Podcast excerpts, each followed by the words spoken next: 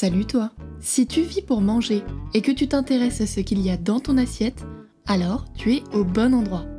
Moi, c'est Audrey. J'ai créé Crack Boom Yam pour te permettre de rencontrer des gens incroyables qui, à leur manière, réinventent et font évoluer, de par leur vision ou leur pratique, l'agriculture, la base de notre gastronomie.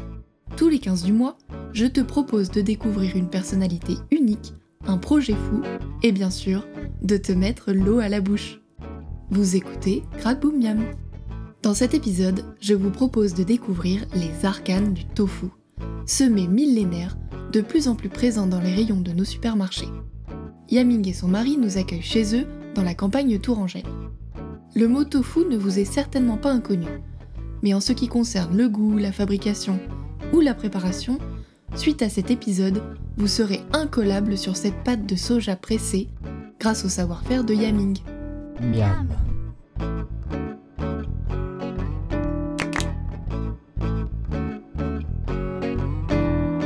Miam. Aujourd'hui, nous sommes à Nousy, à la gare aux Chères, avec Yaming et Sébastien. Bonjour à vous, Bonjour. Bonjour. qui vont nous présenter le chat des champs. Alors Yaming, qu'est-ce que c'est le chat des champs? Alors, le chat des champs, c'est notre marque de notre produit. Je suis euh, productrice de, de tofu artisanal et bio. Et voilà, on, on propose euh, le tofu euh, local aux gens de Touraine. Du tofu fait maison et artisanal et local avec du soja. Qu'est-ce que c'est le tofu? Le tofu, en fait, c'est une nourriture traditionnelle en région d'Asie. Si vous voulez, c'est un cahier de lait de soja et après il est pressé pour former euh, une pâte. Donc euh, le soja, il est riche en protéines. Donc le tofu, il est riche en protéines de soja, donc protéines végétales. Donc euh, ici en Europe, c'est c'est- c'est utilisé comme une alternative de la viande, de protéines animales. Et voilà. Pour nous, c'est plutôt euh, euh, en nourriture quotidienne. On réfléchit pas euh, trop tout ça. C'est la base. Voilà. Comme les pâtes chez nous, un étudiant se fait des pâtes et... Parce que tu es de quelle origine Yaming Je suis de Chine. Est-ce que pour toi, tu aurais eu l'idée de t'installer en tant que productrice en Chine? Non, pas du tout, parce que c'était pas du tout mon métier avant de venir. On a eu cette idée parce que Sébastien, il m'a rejoint en Chine il y a quelques ans. Et euh, quand il est arrivé en Chine, il, s'est étonné par le tofu euh, là-bas. Il trouvait que c'était très bon par rapport euh, au tofu qui était habitué en France. Donc on s'est dit que si on propose ce tofu-là en, en France, ça va marcher. Moi, j'étais chercheur avant aussi, mais, mais dans un métier très rare. Donc, euh, on a décidé que je vais abandonner ce métier scientifique. Et euh, donc, on va prendre cette idée de produire le tofu. Et comment, par exemple, euh, tu l'utilisais euh, en fonction des repas ou c'est juste quelque chose que tu ajoutes comme euh, chez nous, on mangerait, euh, je sais pas, euh, on ajouterait euh, des épices dans un plat ou, euh, ou on se fait un steak haché ou... Ça, c'est en fait, je trouve que c'est peut-être euh, un truc qui vient de notre différence entre les deux cultures alimentaires. Parce que pour nous, euh, en Chine, par exemple, moi en Chine, je mange le tofu quand et comment. Donc le matin. Pour nous, le petit déjeuner, c'est un repas. C'est pas spécial qu'on est obligé de, manger un sucré ou, euh, ou un certain truc. Mais souvent, on mange du tofu. Tofu soyeux avec de la sauce dessus ou des fritures, des pâtes euh, frites avec du lait de soja. Donc euh, pour beaucoup de gens, le petit-déj, euh, il y a déjà pas mal de soja. Et pour déjeuner et, dîner, nous on mange plutôt, je ne sais pas si vous avez déjà vu une image d'une table asiatique, à part de Chine, euh, c'est plutôt euh, plusieurs plats au milieu de la table et on mange euh, chacun euh, dedans. On partage. On n'a pas forcément une partie de viande, une partie de légumes. Ça peut être n'importe quoi. Oui, il n'y a pas entrée, plat, dessert comme Oui, en, oui, en voilà. France. Et donc le tofu est souvent un des plats où il est mélangé avec d'autres choses dans un plat. D'ailleurs, en Chine, chaque famille fait son tofu euh, chez soi ou va l'acheter euh, À l'époque, peut-être, les gens de campagne, je vois que tout le monde avait euh, un moulin de pierre chez eux avec leur propre soja. Ils font leur propre tofu. Et les gens de ville, il y a des boutiques de tofu. aussi. Donc euh, voilà. Mais maintenant, personne ne fait euh, à la maison, Oui, sauf c'est- nous euh, quand on Quand on était en essayait. Chine. C'est tellement un produit de base, c'est vraiment comme les boulangeries ici. En fait, on va chercher le tofu en bas, il est frais, il est chaud même encore. Il est tout juste sorti de la presse et ça coûte rien. Donc les gens s'embêtent pas à le faire chez eux. Donc changement de carrière, C'est ça. changement de pays, Oui. changement de tout. Ah, C'est renouveau. beaucoup, oui.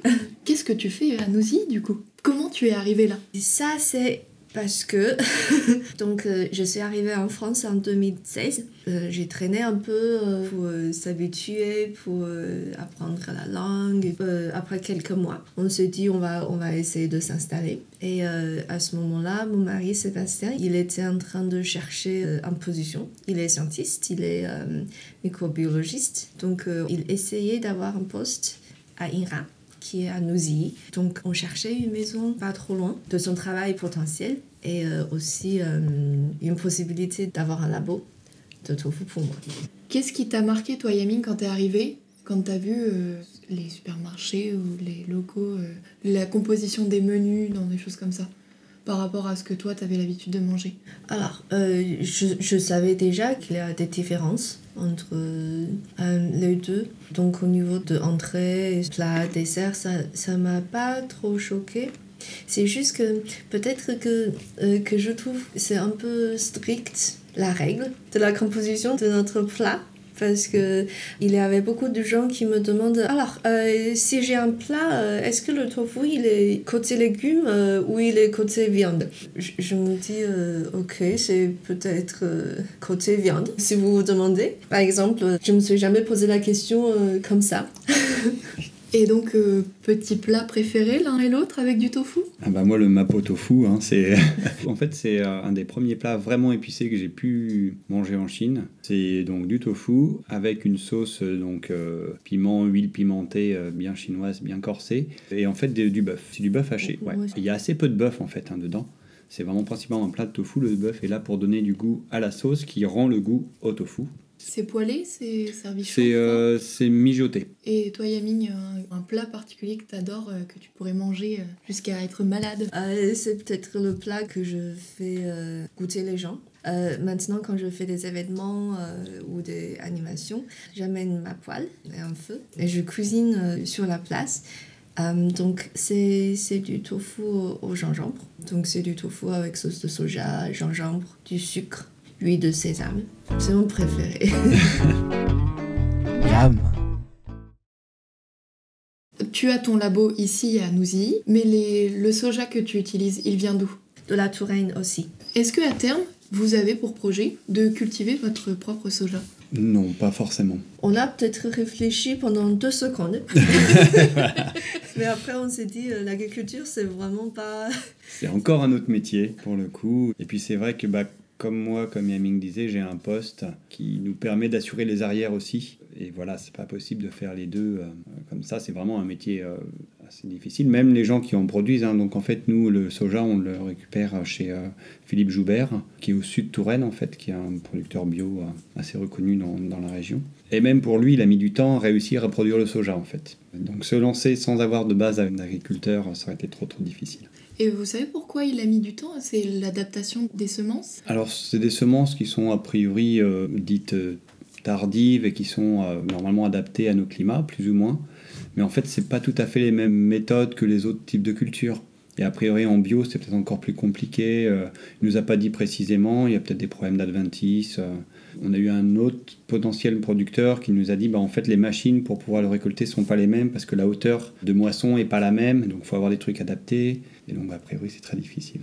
Et c'est quoi la saisonnalité du soja? On ne sait pas exactement parce qu'on n'a jamais cultivé. Mais je pense que c'est comme les haricots. Ça se sème euh, au printemps et euh, ça se récolte. euh, Bah, en ce moment. à C'est en ce moment que ça se oui. récolte. En automne, Ouais, exactement. en automne. Voilà. On est au en mois de octobre, euh, voilà. C'est même pas trop tard, faut éviter que ce soit trop tard, a priori. euh. En fait, le soja, c'est un type de fève, comme les haricots, et donc euh, c'est c'est à peu près la, la même période. Donc toi, tu reçois les fèves euh, crues, enfin juste euh, Oui. récoltées. Oui. Et comment on passe de fèves au merveilleux tofu que tu fabriques. On commence par les graines, et c'est des fèves euh, séchées. Comme le tofu, il est une pâte de lait de soja caillé, on commence par fabriquer le lait de soja. Donc euh, ça c'est très simple, euh, comme tout le riz euh, végétal, on écrase les graines, on récupère le jus qui sort. Avec de l'eau. On Avec écrase de avec l'eau. de l'eau. Voilà, avec de l'eau. Donc voilà, ça c'est ça c'est le lait de soja. Et euh, après, euh, on le fait bouillir parce qu'il a des toxines dans le soja qui se détruisent avec la chaleur. Donc euh, on, le, on le fait bouillir, on, on le garde au chaud pendant très longtemps. Après, il est caillé avec nigari. C'est un sel de magnésium. Ça fait cailler le protéine dans le lait. Et euh, après, le caillé, il est filtré, il est pressé, Donc ça c'est le tofu nature, mais vous avez plein de variétés de tofu. Euh, À quel moment tu assaisonnes le tofu Au moment de cailler, euh, on peut ajouter des choses. Comme ça, euh, il va être euh, intégré dans le tofu. Donc, par exemple, mon tofu curcuma et gingembre, il y a des petits bouts de gingembre râpé dans le tofu. Sinon, au moins pour moi, le grand assaisonnement, c'est après la fabrication, je fais une marinade. Ça, c'est plus facile à donner le goût en façon de marinade. Oui. Le goût s'imprègne mieux. Parce qu'en fait, bah, le tofu nature, il absorbe les goûts quand c'est aqueux, en fait, quand c'est dans l'eau. Il absorbe les goûts. Ça transfère, vu que c'est très humide. Et donc, euh, les marinades que tu fais, qui sont des marinades à froid, toute la nuit, ça permet de- d'absorber le goût et le sel aussi, parce que tes marinades sont salées. Ça a l'air hyper simple, genre tout le monde peut en faire dans sa cuisine. Oui, c'est simple, mais il y a des petites choses qui peuvent changer. Par exemple, euh, comment le lait euh, il est concentré et tout. euh. donc voilà, il y a beaucoup de choses qui changent. En fait, c'est comme faire son pain à la maison, on peut le faire, et prendre son pain chez un bon boulanger, quoi. Il y a, il y a du savoir-faire derrière, voilà. D'où est-ce que vous trouvez votre sel pour faire cailler le soja? Donc, euh, en fait, il y a, on utilise deux types de sel. Le premier, c'est celui, euh, donc le nigari. Donc ça, c'est le sel euh, de magnésium qui caille le soja. Et euh, celui-là, il est, euh, alors, ça se trouve pas en France pour le coup. Donc celui-là, on l'importe euh, du Japon, de. Chine en fait. Nous, on n'importe pas. Oui, On achète. Nous, on euh, achète ici, euh, on achète d'un importeur. importateur. En fait, c'est parce que ça n'existe pas ici. Mais alors du coup, ça, ça nous gênait quand même pour notre démarche. Et, euh, et en fait, ce qu'on a fait, c'est qu'on est allé voir des producteurs de sel, donc des sauniers euh, au niveau de Noirmoutier. Et en fait, on a trouvé Hélène qui produit du sel vraiment artisanalement dans ses, dans ses etc. Donc c'est le sel qu'on utilise pour faire nos marinades, du coup, pour saler euh, le, tofu. Et on a essayé de produire du nigari avec ça, parce qu'à la base, ça vient de l'eau de mer, même si maintenant c'est dans des mines. À la base, ça vient de l'eau de mer. Et malheureusement, on n'a pas réussi à, à obtenir le, le nigari qu'il faut pour, pour faire. Donc c'est quelque chose, on a en projet, vraiment avec elle, de- d'essayer de, retravailler ça euh, quand on aura plus de temps. Parce que c'est une différence de composition entre le sel de mer et... Euh, quand on récupère le sel de, de l'eau de mer, donc on enlève l'eau et après euh, le sel euh, apparaît. Et euh, euh, on récupère le sel. Donc après quelques temps, il n'y a presque plus de sel, euh, de sel de sodium. Celui qu'on utilise pour saler. Et à ce moment-là, le sel de magnésium commence à sortir au même temps. Donc pour moi, je peux pas avoir trop de sodium dedans parce que ça fait une texture euh, pas très bon. Voilà, c'est un problème de Le pureté point, en fait. On n'arrive pas à extraire uniquement le sel de magnésium Oui. Avec les techniques euh, simplement de saumure et d'évaporation. Une semaine ou une journée euh, type euh, quand on produit du tofu, c'est quoi? Donc ma production est de deux jours. Pour produire du tofu, de la graine à l'emballage. Oui, c'est ça. Typiquement, la première journée, je, je produis le, le tofu nature. Et pendant la nuit, ça passe dans la marinade. Et le lendemain, je fais emballage et étiquetage. Et Et livraison. Les fumé pour tes tofu fumé. livraison, c'est une troisième journée. Vous avez à peu près combien de références dans vos préparations? Donc nature, Mm. gingembre? On en a quatre. Hum, On a nature, fumée, curcuma et gingembre et cinq parfums. Cinq parfums, c'est euh, des épices chinoises.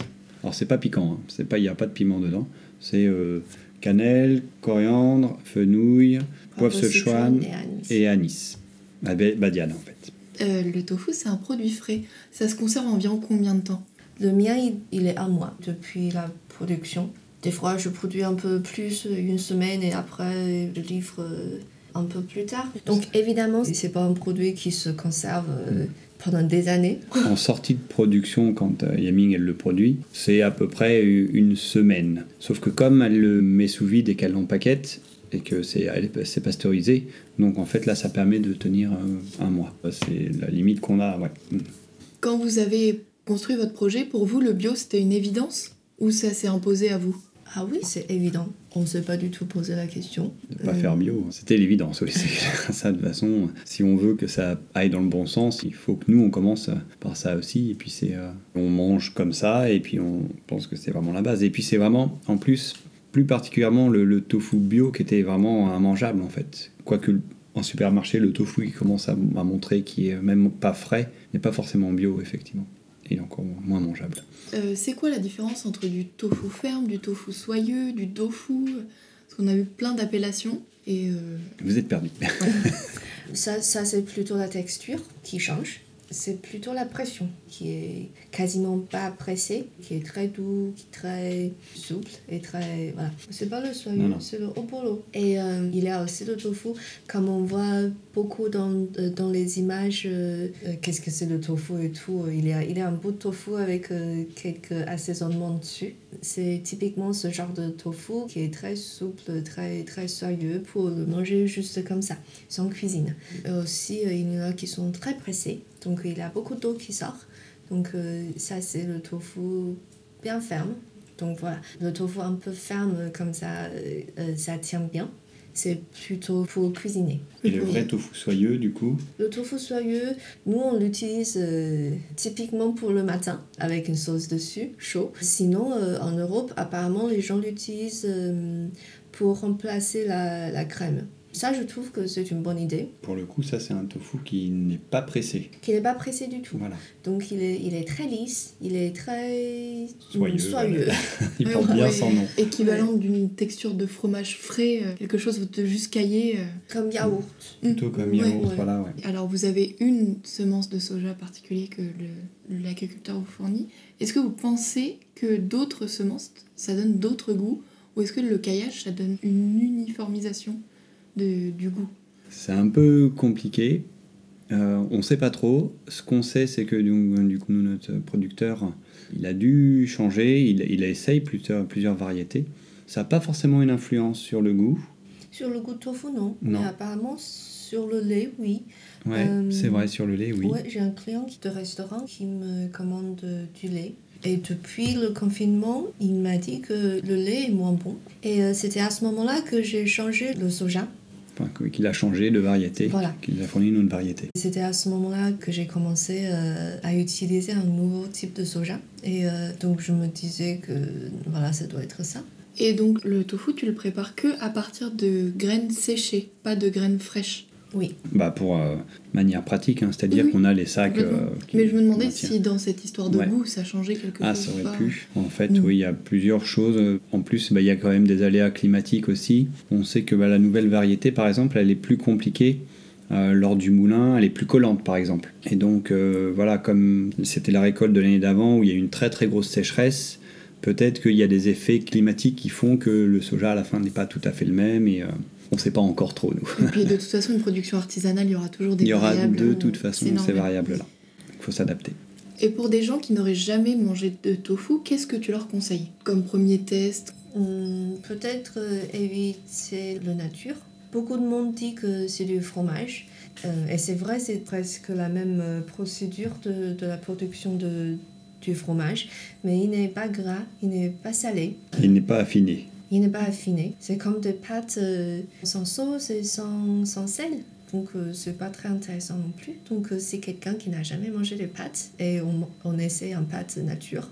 C'est pas très intéressant non plus. Donc, euh, je conseille de plutôt commencer par l'aromatiser. On peut déjà le manger comme ça, euh, sortir de, de l'emballage. Mais je trouve que c'est mieux si on le fait revenir un peu à la poêle avec une poêle anti-adhésive. Avec un petit peu de gras, un petit peu d'huile d'olive ou Ouais, d'huile. voilà. Une les- idée apéro euh, pour changer des cacahuètes commence- C'est comme ça que ça commence. hein. Beaucoup de gens euh, avec qui on amenait, on mettait ça dans un bol. Il y avait euh, un petit bol de fromage, un petit bol de saucisson et puis un petit bol de tofu revenu. Et ben, bah, les gens s'y mettent en fait. Oui, ils voient que finalement c'est mangeable. C'est mangeable et c'est très bon. Voilà. Et même les enfants, ils- finalement, c'est eux qui vident les bols. Oui. Oui, ils sont bien plus aventuriers que. Voilà, ils n'ont pas tous nos préjugés exactement. question bonus. Est-ce qu'on peut aborder euh, la controverse qu'il y a eu euh, un moment sur les oestrogènes dans le soja? Euh, cette année, à la convergence, j'ai discuté avec une fille de Greenpeace. Elle m'a dit, euh, voilà, premier, il n'y a, a pas de soja bio du tout au Brésil. Donc, euh, si c'est du soja bio, c'est forcément pas de déforestation. Et seconde, le soja, il n'est pas euh, un céréal que les bêtes mangent naturellement. En fait, à l'origine, le soja, il est, il est fait pousser pour nourrir les humains. Parce que justement, bah, comme tu disais, il y a des toxines dans le soja. Il faut les faire bouillir pour éliminer les toxines. Les animaux, ils peuvent pas faire bouillir ah oui. le soja. Donc, à la base, c'est vrai que c'est pas une céréale euh, animale. Ah oui, exactement. Même pour nous, euh, bon, la protéine, c'est euh, c'est une source assez, euh, assez rare dans la nature. Donc, euh, on cherche des protéines, c'est précieux pour nous aussi. Donc, euh, le soja, on, on le garde euh, particulier pour les humains. Et maintenant, euh, l'industrie euh, l'utilise pour augmenter le- la production de lait, la production de, de la viande. Avec la protéine, je trouve que, bah, premier, c'est c'est dommage. Et euh, deuxième, c'est C'est dommage. C'est encore plus dommage. En fait, c'est pas les œstrogènes où il faut peut-être quand même en parler un petit peu, quoi, Ah parce oui. que c'est, euh, c'est une question que les gens se posent et, euh, et pour le coup, euh, bah, nous on a été regarder un petit peu hein, euh, du fait de notre passif euh, scientifique et biologiste, on a pu aller regarder un petit peu plus précisément qu'est-ce qu'il y avait derrière tout ça. C'est pas des œstrogènes, ce sont des phytoœstrogènes déjà. Donc c'est euh, une molécule qui ressemble, mais elles sont pas tout à fait les mêmes.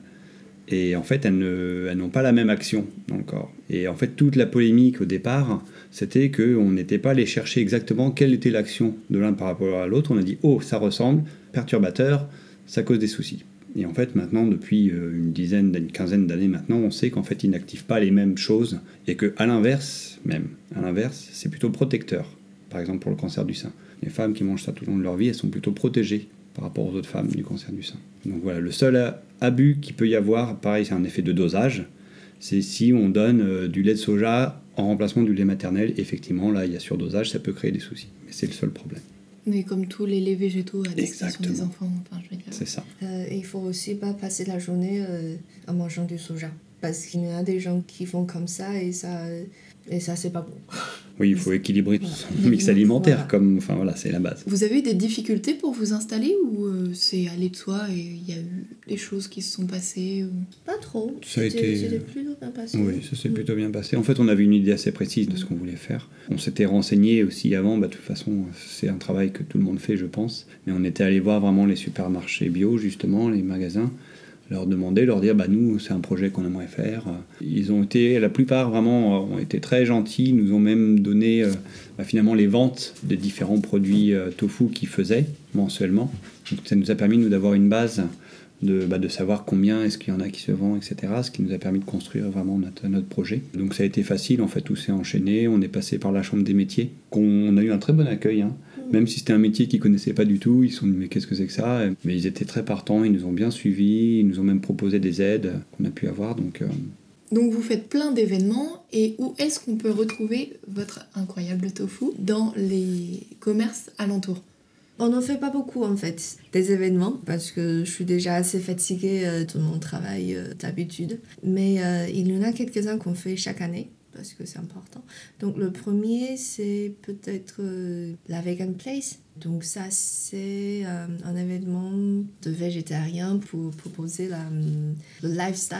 euh, voilà, des alternatives vraiment voilà. véganes, hein. c'est même plus que végétarien, Ouais, c'est complètement vegan. hum. Ça devait être la troisième édition cette année. Bon, ça a été annulé avec le, le confinement. Mais c'est vrai que c'est euh, c'est un peu ce qui nous a lancé, enfin ce qui t'a lancé du Oui, coup. hein. oui, C'était oui, notre oui. tout premier événement. Oui, c'est d'habitude la dernière semaine de, de juin. C'est sur la rue à côté de la gare, ça s'appelle comment? Ouais, le boulevard Horteloup.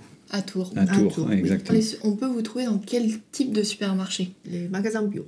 Et vous faites de la vente en physique, donc dans les supermarchés bio. Est-ce que vous avez pour projet de faire de la vente par internet? Non, non, parce qu'on veut que notre produit soit local. Et c'est aussi un produit frais. Hum, On n'est pas confortable d'envoyer euh, un bout de tofu avec euh, trois euh, pains de glace euh, dans une boîte euh, polystyrène. euh, Voilà. Voilà, juste pour. euh, Pour aller plus loin, et c'est pas l'intérêt, c'est pas le but, Mm. quoi. Du coup, est-ce que vous avez des projets à l'avenir euh, pour développer ou faire d'autres formes de protéines végétales, euh, de genre du tempeh ou des choses comme ça? Non. non, je suis assez contente de, de ma production maintenant. On va peut-être faire, euh, faire le soyeux bientôt, parce que beaucoup de monde me demande. Avant, je ne pouvais pas parce que ça, ça prend du temps et euh, il y a des matériels qu'on n'avait pas. Maintenant, on, peut peut-être le faire. Oui, maintenant que tu as un salarié, maintenant, ça permet effectivement de dégager un peu de temps et peut-être diversifier un peu plus. Essayer en tout cas le tofu soyeux. Bah si, il y a des projets. Voilà, c'est ça Oui, exactement. oui, oui. Ok. Est-ce que ça t'intéresserait, toi, Yamine, de former des gens à l'art du tofu? Est-ce que tu te verrais comme professeur ou... euh, Oui, oui, oui. En fait, il y a beaucoup de monde qui m'a demandé déjà. Euh, J'ai déjà formé euh, une personne, Raoul, l'année dernière. Il a commencé déjà au début de cette année. Et maintenant, en fait, le salarié que j'ai pris, c'est une fille de Paris. Donc, euh, c'est une formation sous une forme d'embauche. Donc, elle va, elle va commencer son propre production à Paris aussi. Voilà, parce qu'en fait, bah, comme c'est un métier qui n'existe pas, il n'y a pas d'alternance, il n'y a pas de BTS, il n'y a pas de rien. Donc en fait, euh, voilà, on a fait le choix de prendre quelqu'un pour qu'elle puisse se former pendant un, un an, quoi. Et, Oui, euh, donc on forme les gens, mais pas trop, parce qu'il y a, euh, on Ben commence d'avoir beaucoup de demandes et il y en a quelques-uns qu'on doit dire non parce que ça prend du temps et euh, on, peut- on peut pas tout faire. euh, sur quel euh, site et sur quels médias sociaux on peut vous retrouver? Hum, Je suis sur Facebook. Sinon, on a un site internet euh, qui n'est pas très informatif. on n'a jamais pris le temps de le finaliser. euh, honte à nous, mais Voilà. Mais ben, on peut pas être bon partout. hein, Non, là pour le euh, je- coup, on, est, on a d'autres priorités. Et puis c'est pas forcément ça qui nous fait connaître le plus. Alors c'est un média comme un autre et c'est vrai que ça serait intéressant, mais c'est vrai qu'on passe surtout partout, par. hein. euh, voilà. Voilà, et, euh, et depuis qu'on avait le site, euh, on avait des gens de plein d'endroits qui, qui demandent notre produit qu'on refuse. Donc euh, ça sert un peu à rien. Merci euh, Yamine et Sébastien de nous avoir accueillis. Merci Audrey.